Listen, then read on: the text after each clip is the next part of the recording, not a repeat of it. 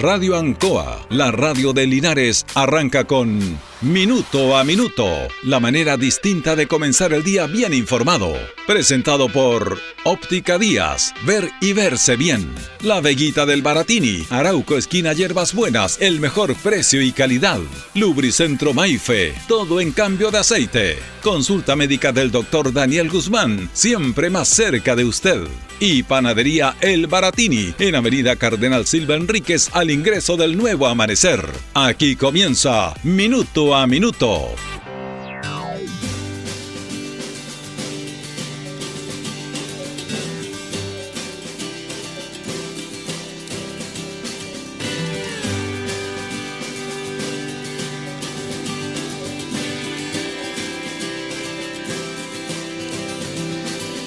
Andando por la vida mirando que por una canción se puede aún morir de amor.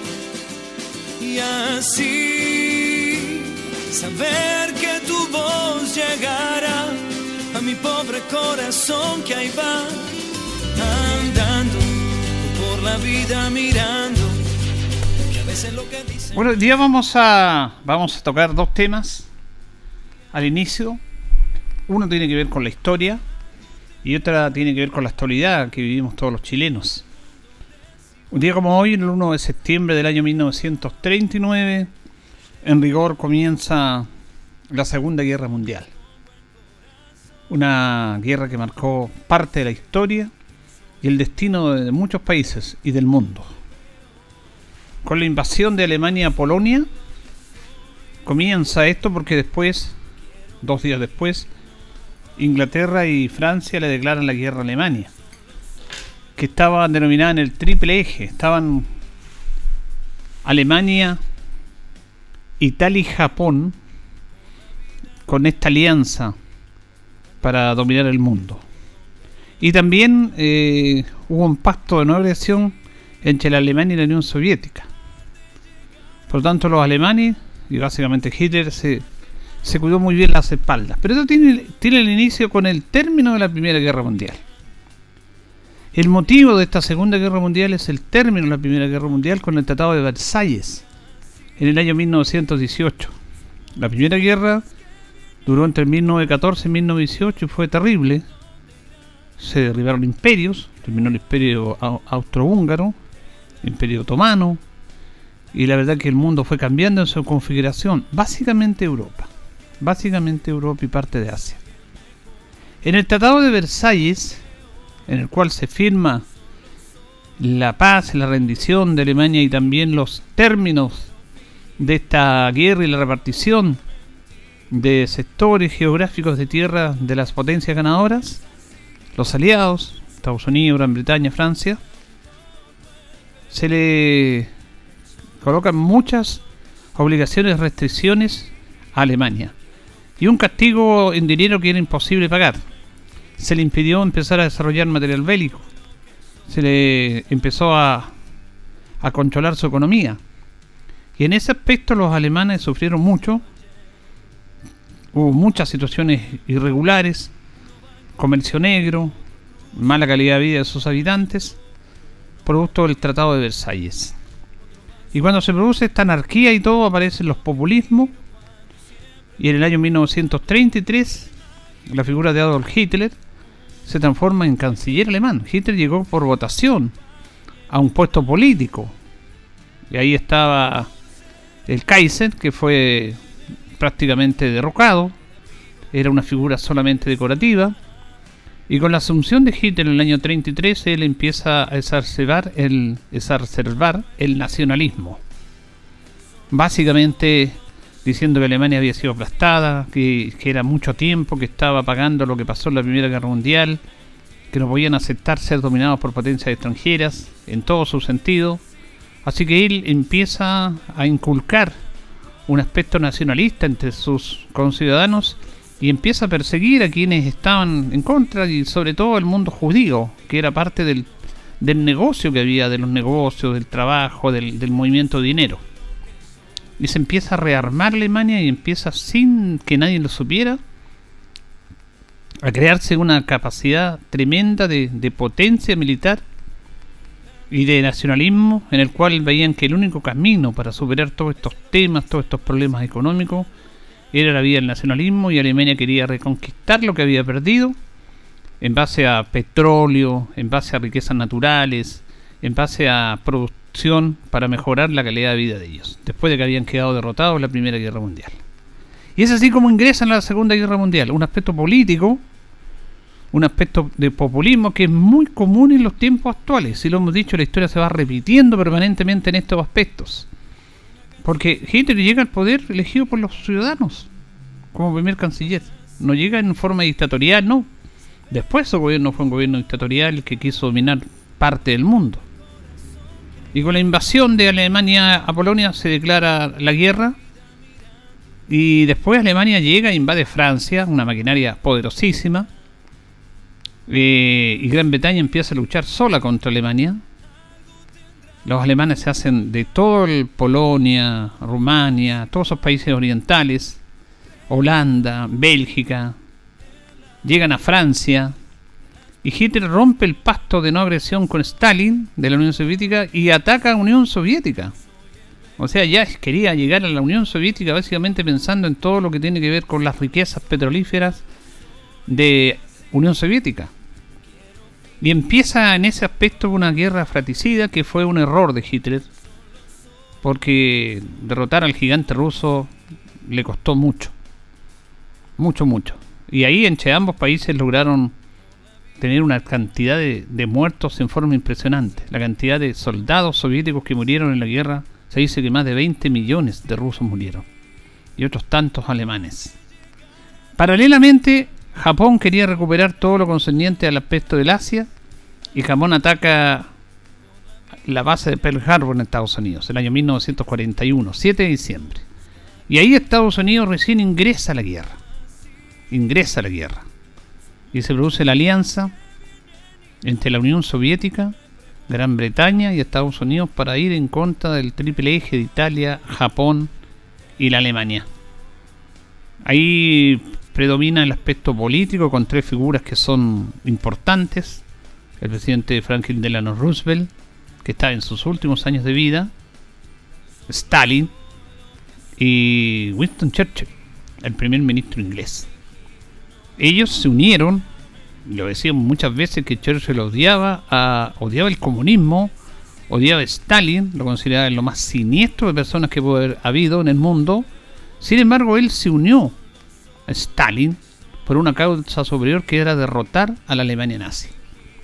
Pragmático, ducho, político, dejó de lado los temas personales para llegar a una instancia en el cual decía, no, nosotros tenemos que unirnos para derrotar a esto. Esto es una, esto es una lesión para el mundo político actual. Por eso yo recuerdo estos temas, porque yo no sé si no leen la historia o no saben lo que ha pasado en el mundo porque esto se repite constantemente. El ejemplo de Winston Churchill, de unirse a su enemigo por el bien común, que era derrotar a la Alemania nazi, bueno, lo hizo. Dejó su aspecto personal, sus sentimientos propios, su odio hacia el comunismo como, como figura ideológica y a Stalin como persona, pero se sentó al lado de él, conversó, se pusieron de acuerdo, negociaron para derrotar a la Alemania nazi a Japón. Qué distinto en los tiempos actuales, en el cual en los tiempos actuales los políticos hacen temas a su gusto, no escuchan a la gente, se creen tener la razón, pecan un acto de soberbia, en que lo saben todo, y cometen los mismos errores todos, todos los días. Deberían aprender de la historia. Bueno, Churchill, todos estos políticos no le llegan ni a los tobillos a este primer ministro inglés, que era, un, era una figura notable. Quizás la figura más notable en la Segunda Guerra Mundial fue Winston Churchill. Porque él solo estuvo con su país y no se rindieron ante los alemanes. Los franceses se rindieron, se rindieron todos los países menos Gran Bretaña, que lo favoreció que estaba en una isla. Gran Bretaña es una gran isla, entonces Alemania para llegar ahí tenía que llegar a través de la vía marítima y no podía porque la, fuerza armada y naval ah, eh, inglesa era la más poderosa del mundo y su mejor fortificación era en eso. Hubo tremendos bombardeos sobre Alemania, perdón, sobre, sobre Inglaterra. Civiles muertos, casas destruidas, iglesias en llamas. Fue una cosa impresionante. Pero Winston Churchill nunca se rindió. Jamás, jamás nos rendiremos. Lucharemos hasta el final. Lucharemos en las calles, lucharemos en los puertos, lucharemos en las fábricas, lucharemos en las esquinas, lucharemos en todos lados, pero jamás nos rendiremos ante los alemanes y ante los nazis. Y soportaron una invasión impresionante aérea que no fue capaz de permitir derrotar a la, Inglaterra.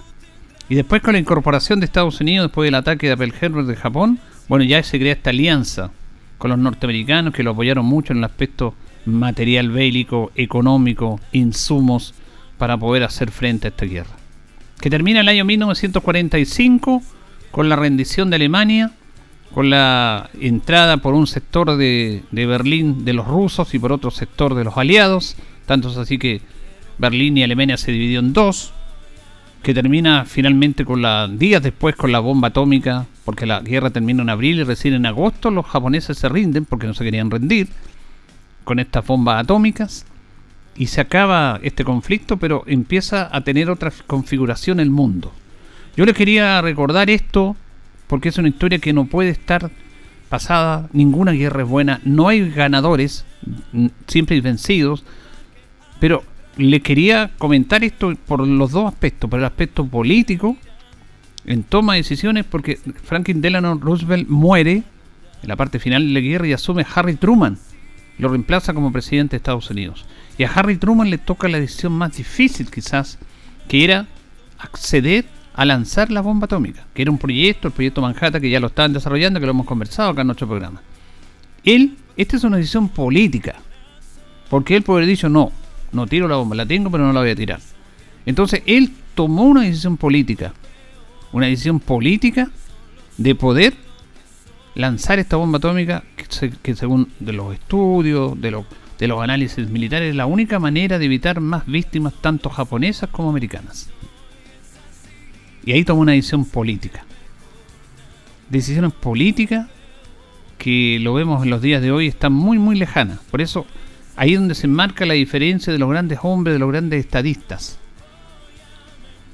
También quiero recordar esto, porque ahí el mundo se dividió en la Guerra Fría en un sector de los estadounidenses y otro sector de los rusos, porque los rusos controlaron gran parte de la Europa oriental. Checoslovaquia, Bélgica, perdón, Checoslovaquia, Polonia, Hungría, Rumania, todos esos países de la Europa oriental fueron dominados por la Unión Soviética y se expandió el mundo la cultura comunista en algunos sectores asiáticos fundamentalmente. Estados Unidos estaba en el otro lado occidental y ahí estaba la Guerra Fría, que nos perjudicó a todos, a todos, en el mundo entero. Pero también yo quería destacar por último cómo los países se levantaron de la guerra. Y fundamentalmente todos sufrieron daño, Inglaterra también, a pesar de que ganó. Estados Unidos no porque no llegó la guerra ya, solamente llegó a la base en Hawái de Pearl Harbor. Pero el caso alemán es notable. Cómo se levantó de las cenizas y cómo logró rehacerse y convertirse en una de las potencias más importantes económicas del mundo. Es increíble. El ejemplo alemán, que tiene que ver solamente con su capacidad de trabajo, su capacidad de empeño, de salir adelante, su fortaleza. De un país que quedó en llamas, que quedó en el suelo, en ruina, se levanta. En 20 años, en prácticamente nada. Y se convierte en potencia mundial. El caso de Japón es lo mismo. Un país azotado por dos bombas nucleares. Mire lo que es Japón ahora. Es una potencia tecnológica avanzada, impresionante. Ahora está metiéndose China, pero Japón es un desarrollo tecnológico fundamental en la vida actual. Y ellos lo hicieron después de quedar en el suelo. Entonces es como para aprender de ellos. Es absolutamente como para aprender de ellos, de los alemanes y de los italianos. Yo le voy a contar una historia que le he contado así, una pequeña anécdota nada más, que cuando nosotros trabajábamos en Parral, conversábamos con una de las personas de ahí del municipio, específicamente don Germán Morales, que era juez de policía local, y nosotros teníamos una no amistad, cercanía, porque conversábamos, lo entrevistábamos, y un día de tarde de semana me dijo, Julio, ¿te vas a ir ya a Linares? Sí, me voy, pero vamos a dar una vuelta a la colonia, me dijo, a la colonia, a la colonia de Dignidad, de, que conocido. Y... ¿Ha ido para allá? No, nunca he estado allá. Y fuimos, fuimos al fondo lavadero, camino Catillo y una desviación, y me dijo, tú te vas a dar cuenta inmediatamente cuando lleguemos a la colonia. Y empezamos a andar con su vehículo y se veía puro, puro a un costado del camino, pasto seco, piedra, un aspecto feo. Hasta que de repente aparecen árboles, aparecen siembra, aparece un verde impresionante. Ahí estaba la colonia, dignidad. Ahí estaba el trabajo de los alemanes, independiente de todos los cuestionamientos que han tenido, en el aspecto que todos sabemos, no estamos hablando de eso, estamos hablando cómo ellos lograron hacer una cosa increíble del momento en que estaba todo sin, sin cultivar, con piedras, peladero, en un, en, en un campo, en un bosque, y de repente aparece la colonia con ellos, con todo el trabajo de los alemanes. Implacable. Bueno, eso se demuestra fundamentalmente a través de lo que ha sido el pueblo alemán. Cómo para aprender de ellos y de nuestros políticos. A propósito de nuestros políticos, hoy día se comienza a discutir en la Comisión de Constitución de la Cámara de Diputados el cuarto retiro de la AFP. Y se vuelve al debate permanente de esta situación. Pero yo quería poner el énfasis en algo que poco lo hacen y que tiene que ver con el cinismo de muchas personas, políticos, empresarios, economistas, defensores del sistema, en relación a esto. Nos hacen creer que ellos están preocupados por nosotros, que están preocupados por usted para salvaguardar nuestras platas de la jubilación. Están muy preocupados. Entonces deberíamos agradecerles a ellos la preocupación que tienen porque si se hace un cuarto retiro, como se hizo un primero, segundo, tercero, eso va a incidir en las jubilaciones de los chilenos. Ellos se empezaron a preocupar ahora. Nunca se preocuparon de las buenas pensiones de los chilenos. Ni los economistas, ni los políticos que defienden el sistema, ni los grandes empresarios. Jamás. Usufructuaron de los dineros de todos los chilenos se pasaron plata entre ellos, se hicieron millonarios, mientras la gran mayoría de los chilenos sacaban antes, iban a sacar ahora, miserables pensiones. Eso de las miserables pensiones no solamente es, a través del cuarto y de los retiros, es una mentira. La diferencia es que usted al final en vez de sacar 180 va a sacar 130. Esa es la única diferencia. Miserable igual la pensión. Pero jamás estas personas defendieron las pensiones de los chilenos. Ellos defendieron y defienden sus privilegios económicos, personales, corporativos. Cuando aparece el tema del retiro, cuando ya empieza a haber una voz que se empieza a levantar que esto es injusto de la AFP, bueno, estas personas empiezan a defender el sistema y nos dicen, estamos preocupados por ustedes. Y van a quedar, además mienten, porque ahora dicen que van a quedar 5 millones y tanto de personas sin un peso, eso es mentira. Va a quedar un millón y medio y además nunca la gente va a tener menos, porque siempre va a estar, hay muchos jóvenes que sacaron el retiro, pero siguen, siguen imponiendo, van a seguir imponiendo. Entonces están acostumbrados a, a tener esta figura, esta caricatura, estos titulares de esta situación, que es mentira. Entonces ellos jamás se preocuparon por las pensiones de los chilenos. Nunca se han preocupado. El mundo político jamás, porque ni siquiera tuvieron la voluntad política en el segundo gobierno de Michelle Bachelet para sacar adelante la reforma de pensiones. Si la reforma de pensiones en estos momentos está en nada, pregúntense, es una vergüenza. ¿Por qué no apuran la, la reforma de pensiones? ¿Por qué Básicamente la bancada demócrata cristiana le hizo una zancadilla a la presidenta Bachelet y no le dio los votos y votaron en favor de la derecha para no permitir la reforma provisional de Michelle Bachelet. que no puede haber sido perfecta, pero al menos había una intención política de mejorar las pensiones de los chilenos a través de esa reforma que es necesaria, que no, no se hace y no se está haciendo. Entonces, ese es el problema de las malas pensiones. Además, después del tiempo de la, de la dictadura, en plena dictadura, cambió todo lo que tiene que ver el tema laboral en Chile. Las malas pensiones en Chile también se justifican por todos estos temas que hemos dado, porque el sistema de AFP no es un sistema de pensiones, es un sistema de capitalización individual y que inyecta recursos a la banca privada chilena. Esto es único en el mundo. La plata de las pensiones de los chilenos va a los bancos, va a las grandes empresas, a los grandes capitales. Y no va directamente a financiar la pensión, que es para lo cual se entrega el dinero. Otro motivo es la precariedad laboral. Antes, los chilenos llevaban 20 años, 30 años trabajando en una empresa. Ahora, si están más de un año, dos años, es un éxito. No hay contratos formales. No hay los pagos que corresponden. Hasta el propio Estado falla en eso. Porque tiene trabajadores a honorarios que hacen trabajo completo y no les pagan la previsión. Hasta el propio Estado está fallando en eso. Es una falla increíble.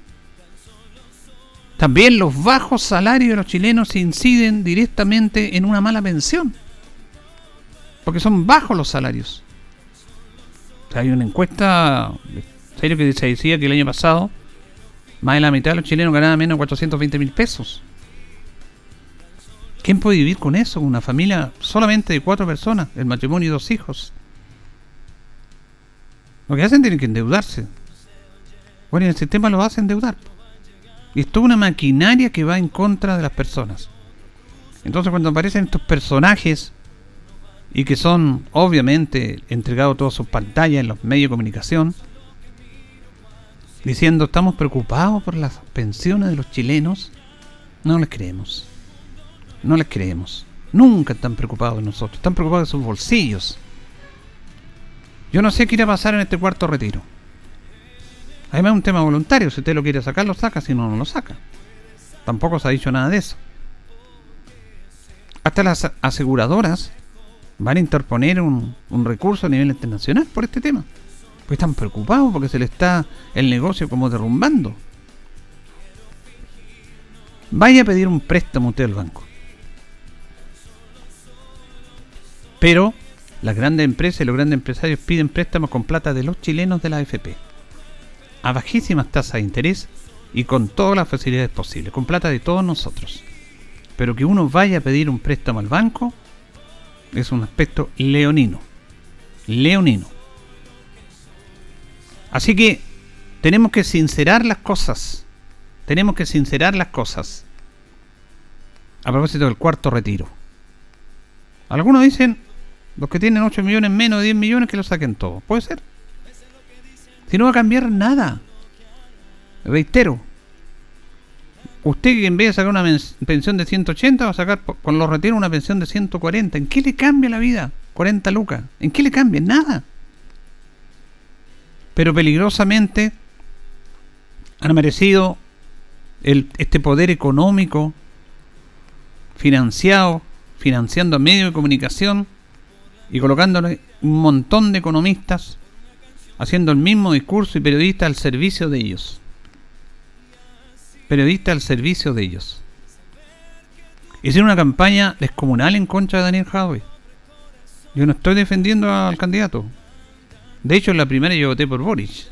Lo sincero. No voté por Jadwe. Pero la campaña fue impresionante en contra de él. Fuera de los errores que él cometió, porque ese es otro tema. Él cometió un montón de errores comunicacionales, fue soberbio, y eso es verdad. Pero también está una campaña en contra de él.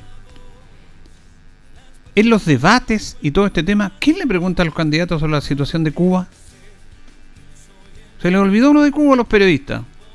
Al señor del Río, a la señora Constanza Santa María, a todos estos personajes que los tienen ahí en la televisión. Nadie pregunta de Cuba.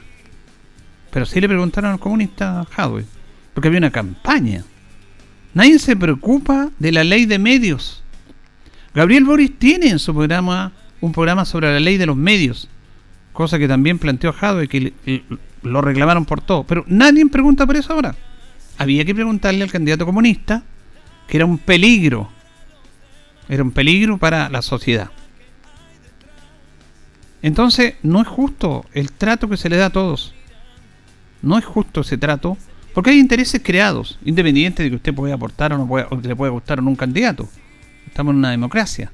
Yo voy al contexto, a cómo se financia y cómo se trabaja esto para derribar situaciones puntuales.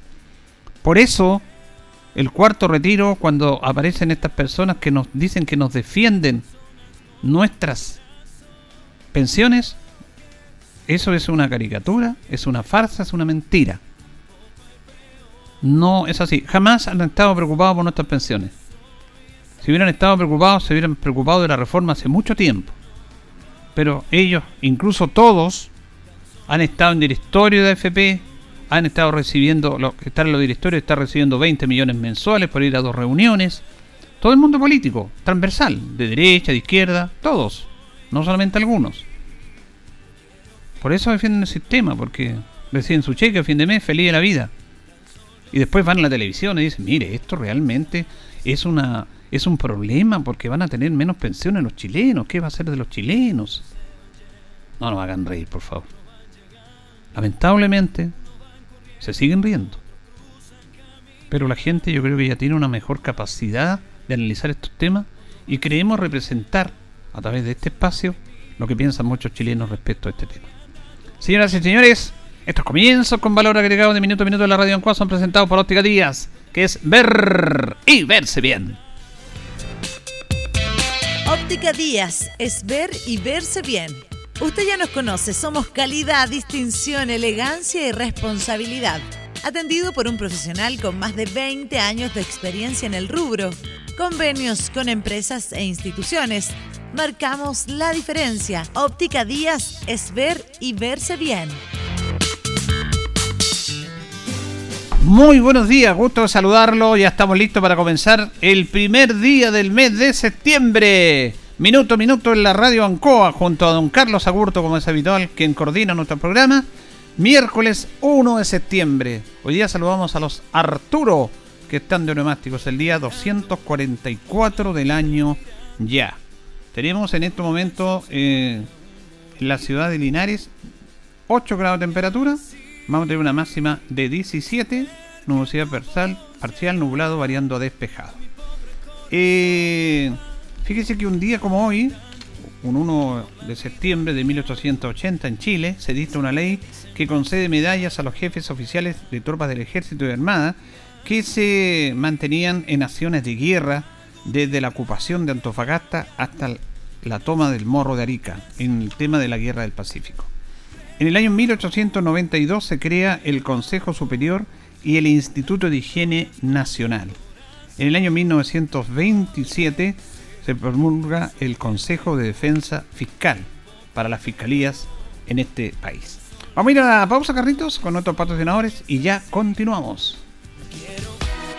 Estamos en Minuto a Minuto en Radio Ancoa. Radio Ancoa. La mejor manera de comenzar el día informado. La consulta médica del doctor Daniel Guzmán siempre más cerca de usted. Se atiende por FONASA, ISAPRE, DIPRECA, CAPREDENA y particular. Se hacen lavados de oídos. El doctor Daniel Guzmán lo espera en Kutmoller 333 frente a la plaza. Lubricentro Maife, todo en cambio de aceite. Le dejamos su vehículo como nuevo. Personal calificado, una atención cercana, convenios con empresas e instituciones. Maife, el lubricentro de Linares, ubicado en Esperanza 633, entre Lautaro y Yumbel.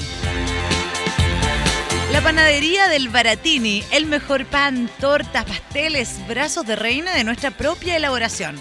Abarrotes, cecinas, frutas y verduras. El mejor precio y la mejor calidad. Lo esperamos en Avenida Cardenal Silva Enríquez, al ingreso del nuevo amanecer. Estamos a su servicio. Óptica Díaz es ver y verse bien. Usted ya nos conoce, somos calidad, distinción, elegancia y responsabilidad.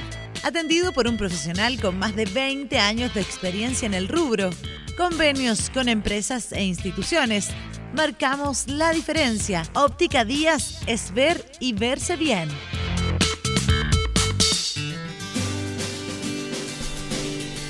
Bien, eh, fíjese que Deportes Linares tiene asamblea hoy día, una asamblea extraordinaria muy importante, donde se van a ver los temas y fundamentalmente la situación de los terrenos que son pedidos para pasarse al municipio, para preservar estos terrenos. Esto tiene que tener una autorización de la asamblea, se vio la semana pasada, pero se tiene que exponer de mejor manera y hoy día, un cuarto para las 8 de la tarde, en el Consejo Local de Deportes, se va a desarrollar esta asamblea en donde el presidente de la Comisión de Recuperación de Terreno, el abogado Gustavo Dinamarca, y es presidente de la institución, va a exponer ante los socios sobre esta situación para que los socios decidan si se dan los terrenos a la municipalidad, que es la mejor alternativa que tiene en este momento, pero eso lo van a tener que decidir los socios. Paralelamente, la institución está pasando, como siempre, momentos complicados ante la renuncia del técnico Ramón Climen, que ya renunció a la institución, pero va a dirigir hasta el viernes que es cuando juega Deportes Linares el viernes a las 4 de la tarde va a jugar con Lota Schwager. Y también se está viendo el técnico. Es un hecho que el técnico va a ser Jaime Nova. Jaime Nova, que es un técnico que lo conocemos, que es un hombre que nos dio títulos, que hizo buenas campañas Linares y que paralelamente está instalado en Linares porque él se radicó acá hace 3-4 años. Ya no está en el tema del, del, del entrenador porque esto es muy la verdad que no tiene una estabilidad, los técnicos van y vienen y él es funcionario municipal trabajando para la oficina del deporte. Ha hecho un trabajo muy interesante el profesor Jaime Noa en dictar charlas, en dictar cursos de capacitación, en trabajar en terreno, tener escuelas de fútbol, trabajar con la corporación en todas las actividades que realizan, los sábados, los domingos. Ahí ha estado el profe Nova, que es una figura identificada con Linares. Y a través, paralelamente a través del apoyo que están llegando el municipio y el alcalde Mario Mesa, bajo esa figura él sería el técnico básicamente para salvar la situación. Porque en este momento el lo que tiene es salvar la situación, nada más que eso. Es una emergencia. Y la emergencia en este momento es como una quiebra y tiene que estar un síndico de quiebra para solucionar ese problema. Y bajo esa figura el síndico tiene que ser Jaime Nova, que es la única persona. Es de acá. Es un técnico con experiencia. Tiene capacidad. No está entrenando, pero está actualizado. Y lo que queremos y lo que se pide al técnico nuevo es mantener la categoría, nada más que eso. Cuando nos recordamos que al principio los dirigentes que trataron a Climen decían, bueno, vamos a salir campeones, bueno, ese sueño ya se fumó, es imposible, primero hay que reforzar el equipo todavía, quedan dos días de plazo, hasta el viernes hay plazo solamente, y eh, Jaime Nova sería el técnico de Deportes Linares a partir de la próxima semana o del sábado, porque hasta el viernes está Ramón Climen. Esa es la situación del elenco albirrojo. Vamos a ir a la pausa con los titulares del diario El Heraldo. Eh, se quedaron sin técnico ante la renuncia de Ramón Climen. Tribunal de San Javier condena a mujer paciente cero de variante Delta. ¿Se acuerdan de este caso, el primer caso de variante Delta en, en nuestro país? Esta mujer de 43 años fue sentenciada a 300 días de presidio con remisión condicional y deberá firmar ante Gendarmería durante un año. Esa es la sanción de esta persona que se quedó, bueno, que fue el primer caso de la variante Delta, pero ella puede salir del país porque ella está radicada en Estados Unidos. Entonces cuando dicen eh, firma mensual, ¿cómo lo irá a hacer? Digo yo, si tiene que, ella va a regresar a Estados Unidos. Pero en el fondo, la condena que ella recibió son 300 días de pena remitida, con firma ante Gendarmería una vez al mes. Ese es el dictamen que se dio. Atleta linarense Rocío Muñoz salta 6 metros 17 y se acerca al sudamericano de Cali. Carabineros enseña a detectar billetes falsos y evitar ser víctima de estafa tan tradicional en esta época del año. Sobre todo se acerca Navidad, se acerca 18 de septiembre. Hay muchos billetes falsos dando vuelta por ahí, hay que tener cuidado. Linarense Eduardo Recabarren obtiene grado de doctor en Ingeniería de Proyectos. Salud primaria va a paro este miércoles por exigencia sobre la denominada ley de alivio. Hoy día están paralizados los consultorios, los CEFAN, a Calinari y en todo el país. Vamos a ver si tenemos un contacto, hemos hecho un contacto por el segundo bloque con la presidenta de la Confusan para que nos explique los motivos de esta paralización. Diputado Morales destaca avance en el proyecto que mejora condiciones laborales de recolectores de residuos domiciliarios. Estamos haciendo justicia con un rubro que es esencial para el desarrollo de nuestro país. Vamos a la pausa, Carritos, y ya retornamos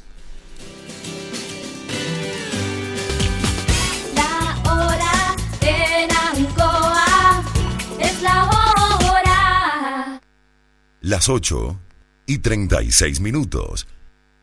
Se comunica el sensible fallecimiento de nuestra querida prima, hermana, madre y abuela, Ana María Moreno Lineros, que en paz descanse. Sus restos están siendo velados en Avenida La Empresa número 30, Quinta La Libertad. Su funeral se llevará a efecto hoy a las 11 de la mañana en el Parque Jardín Las Rosas. Comunica la familia.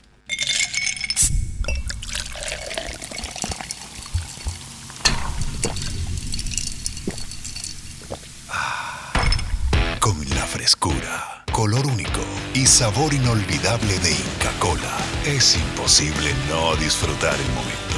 Inca Cola ¿Fuiste a conocer Parque del Sol, el proyecto de independencia aquí en Linares? Oh, sí, se pasó. Es a otro nivel. Tiene de todo. Amplias avenidas, el espacio Parque del Sol y grandes áreas verdes. Y además puedes comprar con subsidio o venta directa. ¿Sabes qué? Yo quiero irme a vivir ahora allá. Cuando vengas, tú también te convertirás en fanática de Parque del Sol en Linares. Nueva etapa de casas y departamentos. Ya inauguramos piloto. Empieza desde hoy mismo a vivir tu independencia.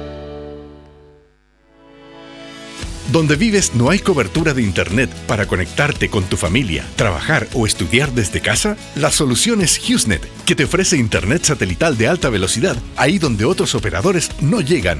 Contrata tu plan hoy y recibe instalación estándar gratis y otras ofertas para tu ciudad. Llama al 800-914-706 o visita internetdondevivas.cl para más información. HughesNet, líder mundial en Internet satelital. Aplican términos y condiciones. Vive la entretención en Casino Marina del Sol. Todos los viernes y sábados desde las 21.30 horas, acompaña tu noche de juegos con artistas locales. Así es, ven a escuchar la mejor música y sigue disfrutando de tus máquinas y mesas de juegos favoritas con la mejor música local. Te esperamos, Casino Marina del Sol, juntos, pura entretención. Más información en marinadelsol.cl. Soy la abogada Paula Nuche, candidata a magíster en Derecho en la Universidad Católica de Chile. Mi oficina está ubicada en Max Jara 774. Te puedo apoyar en divorcios, pensión de alimentos, relación directa y regular, cuidado personal, medidas de protección, entre otros. Búscame en redes sociales como abogada Paula Nuche. Hugo Muñoz falleció el 31 de marzo del 2021. Era mi papá. El 15 de junio del 2021. Era mi vecina. Era mi hermano. El dolor nos ha tocado a todos. Si un ser querido falleció durante esta pandemia, envíanos un audio contándonos quién era para que el día 5 de septiembre la o lo recordemos en las radios de Chile. Sube tu audio al sitio que el dolor no nos sea indiferente.cl o al WhatsApp más 569-5955-6181 y démosle el adiós que merece. 5 de septiembre, Día de la Condolencia y el Adiós. Invitan las radioemisoras de Chile. Archie. En CGE nos preocupamos por tu seguridad. La intervención de medidores o las conexiones directas a la red eléctrica pueden provocar graves accidentes, interrupciones del servicio y variaciones de voltaje con quema de tus electrodomésticos. Este es un delito realizado por bandas organizadas. Te invitamos a denunciar de manera anónima a las bandas que ofrecen conexiones fraudulentas enviando un correo a denuncias.cge.cl o en nuestra página web cge.cl. Cuida a tu familia y vecinos. Denuncia a quienes te ponen en peligro. CGE, juntos por tu seguridad. Protejámonos contra el COVID-19. Lunes 30 y martes 31 de agosto. Corresponde primera dosis rezagados desde los 18 años y segunda dosis a población vacunada con Sinovac y AstraZeneca. Miércoles 1 al viernes 3 de septiembre corresponde la segunda dosis a población vacunada con Pfizer hasta el 8 de agosto. Así también continúa la vacunación con dosis de refuerzo a personas de 55 y más años vacunadas con segunda dosis Sinovac hasta el 4 de abril y personas inmunocomprometidas desde los 16 años. Asiste al gimnasio municipal de 9 a 15 horas y en el sector rural correspondiente. Más información en www.corporacionlinares.cl. Linares Corporación Municipal. Tú nos impulsas. Ancoa, tu radio Ancoa. Somos el 95.7 Radio Ancoa. La radio de Linares, más cerca de ti.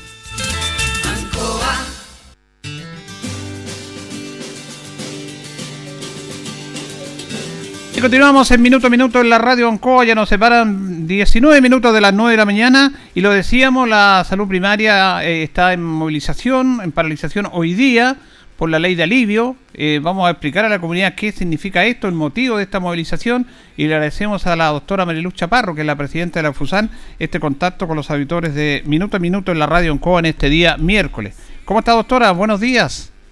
Buenos días, Julito. Buenos días a todos los auditores de la Radio Ancoa.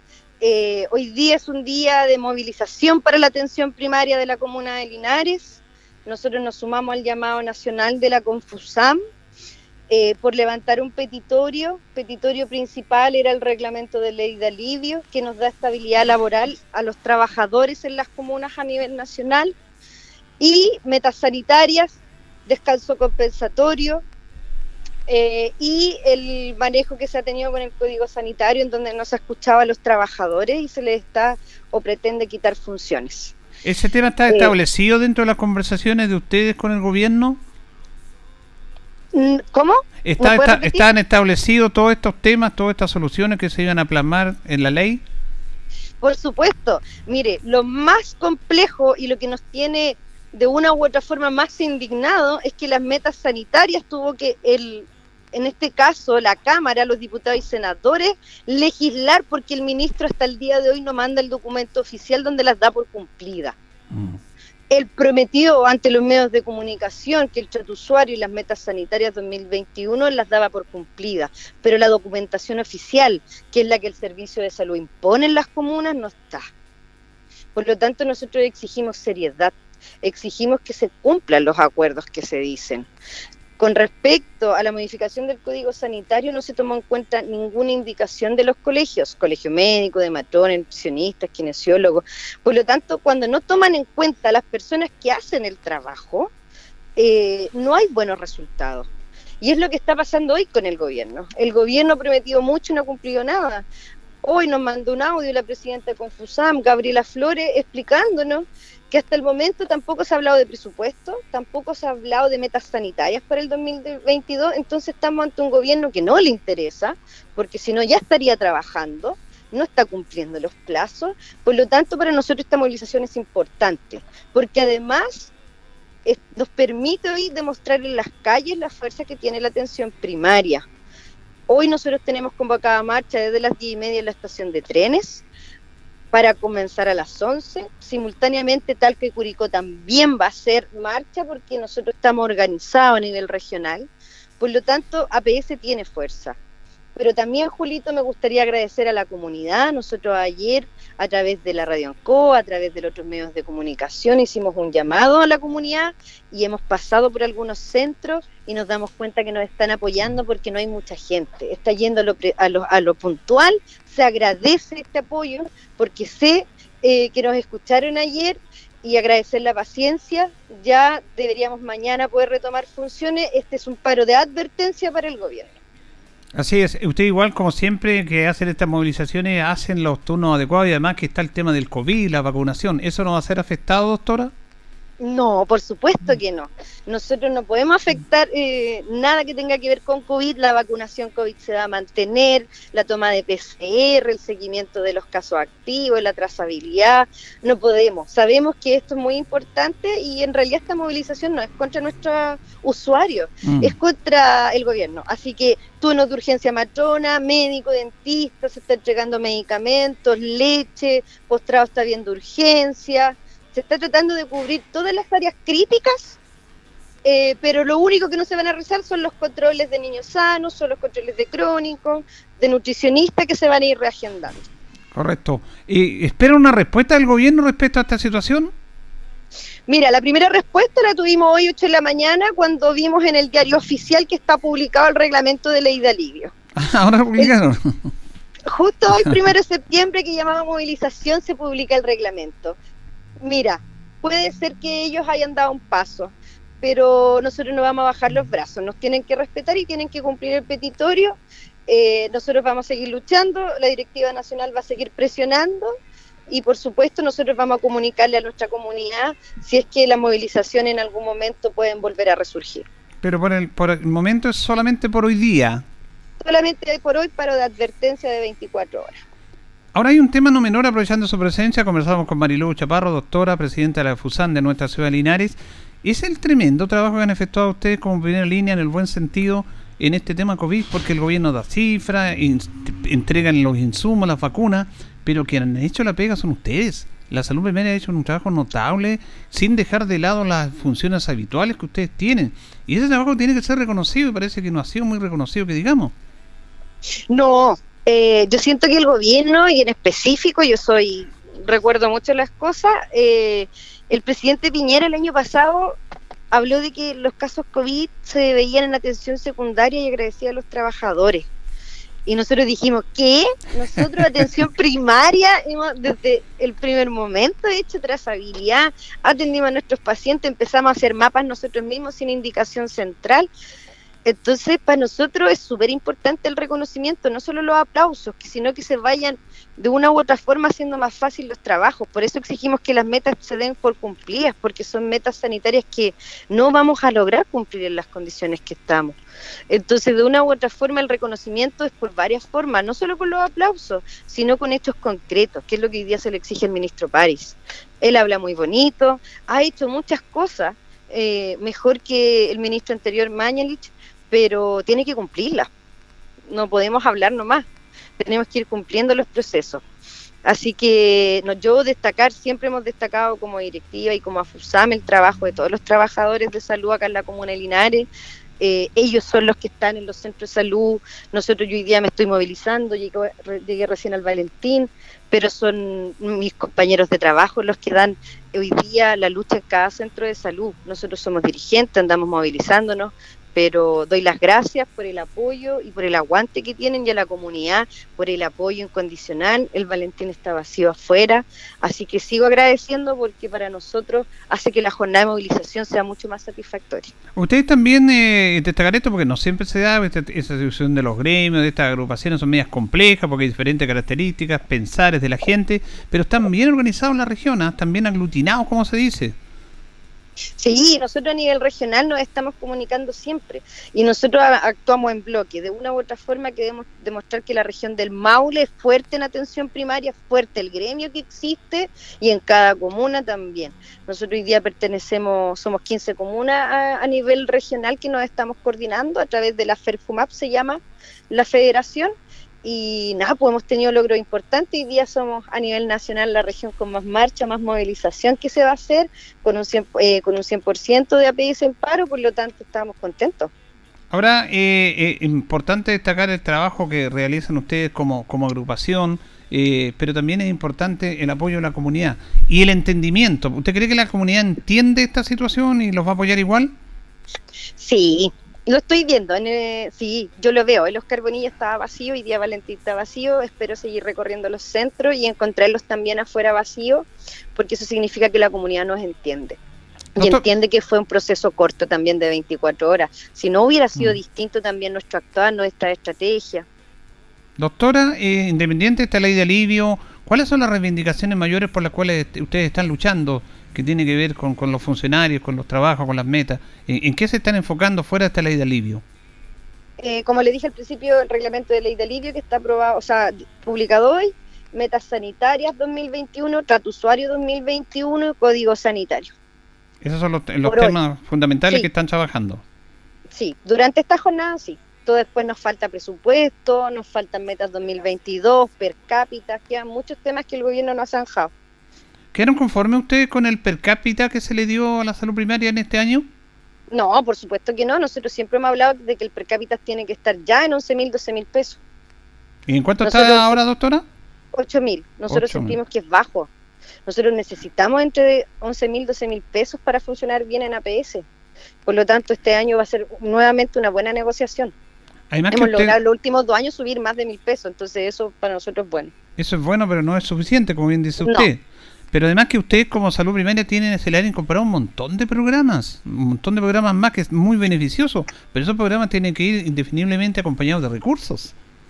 Exacto, necesitamos recursos humanos, necesitamos recursos físicos, necesitamos eh, recursos de dinero para poder efectuar estos proyectos y en realidad nosotros somos el hilo conductor de la salud en nuestro país. Nosotros somos quienes tenemos que mantener a nuestra comunidad sana para que no vaya a hospital, para que no se complique. Y hoy día con el poco presupuesto ni siquiera hemos logrado implementar bien la salud familiar en nuestro país como se debe. Por lo tanto, por eso nosotros siempre estamos exigiendo más recursos. Y exigimos más recursos también para la comunidad en estos momentos siempre hemos tratado de visualizar que la salud de Chile tiene que mejorar, la salud de nuestra comuna debe mejorar.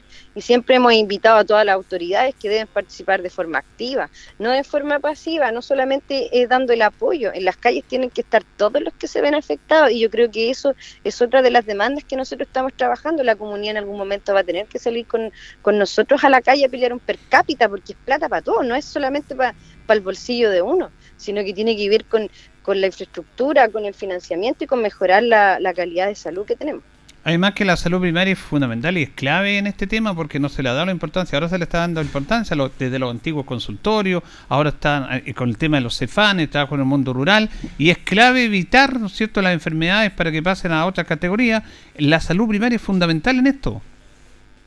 Exacto, es por eso que nosotros siempre vamos a exigir que hayan recursos suficientes para nosotros poder dar o entregar una salud de calidad, para poder hacer prevención, para hacer promoción, cosa que nos cuesta mucho porque nos falta recursos humanos, nos falta infraestructura, nos falta cómo movilizarnos. Entonces, para que nosotros logremos el objetivo de tener la población sana, necesitamos que eh, los recursos físicos y el recurso humano sea adecuado para poder eh, implementar todas estas acciones. Finalmente, doctora Chaparro, ¿por qué siempre se da esta situación de que el gobierno tiene que actuar en base a presiones, a movilizaciones, habiendo inclusive diálogo, habiendo acuerdo y no se respetan esos acuerdos? Es lamentable esta situación del mundo político. Yo creo que este gobierno se ha destacado eh, por no escuchar, por ser indolente, por ser orgulloso, eh, por querer hacer lo que ellos creen más beneficioso para ellos mismos yo no he visto ni al presidente, ni a sus asesores, ni a sus ministros trabajar para el pueblo. Yo creo que ellos trabajan para sus bolsillos, eh, porque si no, no tendríamos que estar movilizados para que se hagan acciones que están bajo, ley. Hoy día nosotros hablamos el reglamento interno que se publicó hoy debería haber estado hace tres meses publicado. Entonces mm. tampoco son caprichosos nuestras movilizaciones, ni siquiera cumplen las leyes que ellos promulgan.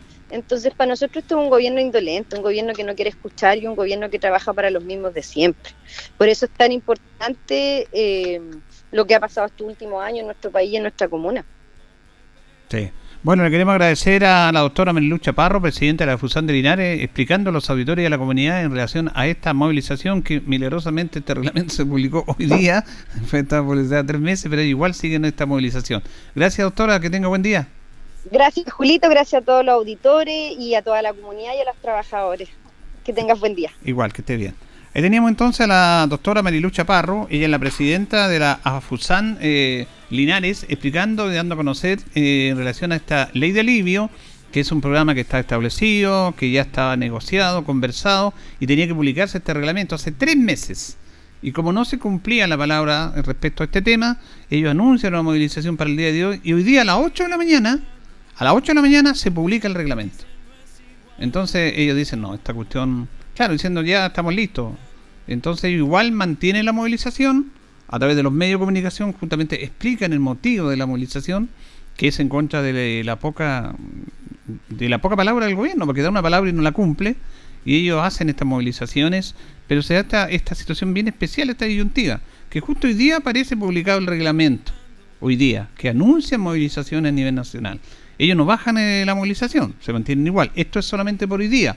Ahora también nos preguntaban en relación a la, a la vacuna, que los que tenemos que ir a vacunarlos. No, eso no va a ser afectado. Siempre cuando hay movilizaciones, el mundo de la salud tiene los turnos éticos, las urgencias, eso siempre va a estar ahí. Los programas regulares se suspenden. Y ahora obviamente esto de la, de la vacunación del COVID está, por supuesto, va a mantener esta función, no se va a ver afectado. Eh, y eso ellos lo tienen absolutamente claro. Pero ese es el motivo por el cual tienen esta movilización en contra de la poca palabra del gobierno, que no cumple su palabra, mejor dicho, y a través de esta ley de alivio que se está trabajando y que ahora publican este reglamento, cuando este reglamento pudiera estar publicado hace tres meses, como se prometió, y habernos evitado todos estos problemas, todas estas movilizaciones. Finalmente, fuerte las declaraciones de la doctora Marilucha Parro en relación a este gobierno Este es un gobierno que no piensa en los trabajadores, que no piensa en la gente, que piensa en ellos. Que es un gobierno soberbio, que no escucha y que ellos creen que tienen toda la razón. Y es una declaración firme, dura, en base a las convicciones que uno, que uno tiene en relación a esta relación de este gobierno. Que le queda poco, pero todavía está gobernando. Y recuerde que hay elecciones en noviembre, pero este gobierno entrega el, el cargo en marzo del año 2022. Así que ese era el motivo de esta movilización y ahí lo conversamos con la doctora Marilu Chaparro. Nos vamos, nos despedimos, le agradecemos su sintonía. Junto a don Carlos Agurto de la coordinación, nos reconcharemos si Dios así lo dispone mañana. Son muchas vidas que vienen Radio Ancoa 95.7 presentó Minuto a Minuto. Noticias, comentarios, entrevistas y todo lo que a usted le interesa saber. Minuto a Minuto. Gracias por su atención.